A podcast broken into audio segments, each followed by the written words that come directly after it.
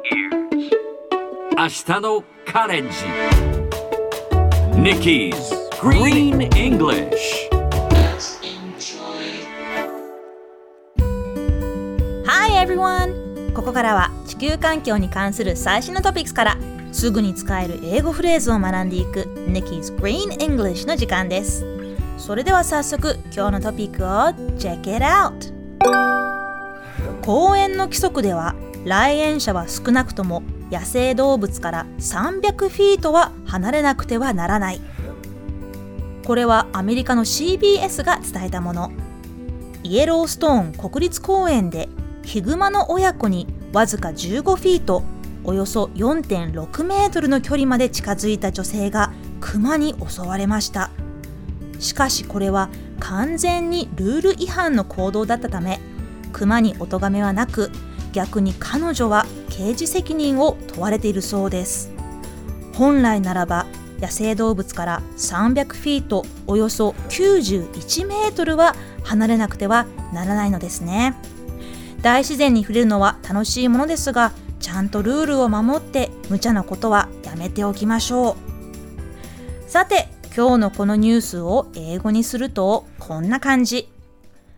Park regulations require visitors to stay at least 300 feet away from wild animals 今日はここから stay away from をピックアップします stay away from スペルは stay s-t-a-y away a-w-a-y from f-r-o-m stay away from. 何々から離れる離れているという意味です。例えば火から離れていなさい。Stay away from the fire. このように注意を呼びかける使い方もあります。他にも stay away は仕事や学校から離れているという意味で休むという意味にも使われます。例えば君は今日仕事を休むべきだという時は You had better stay away from work today. 他にも命令形として stay away. この短いフレーズでも来ちゃダメ離れてという風に通用します。それではみんなで言ってみましょう Repeat after Nikki 火から離れていなさい Stay away from the fire Yes, sounds great. Let's try again.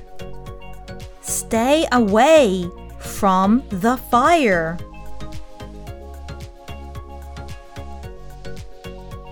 最後にもう一度ニュースをゆっくり読んでみましょう。公園の規則では来園者は少なくとも野生動物から300フィートは離れなくてはならない。Park regulations require visitors to stay at least 300 feet away from wild animals 聞き取れましたか？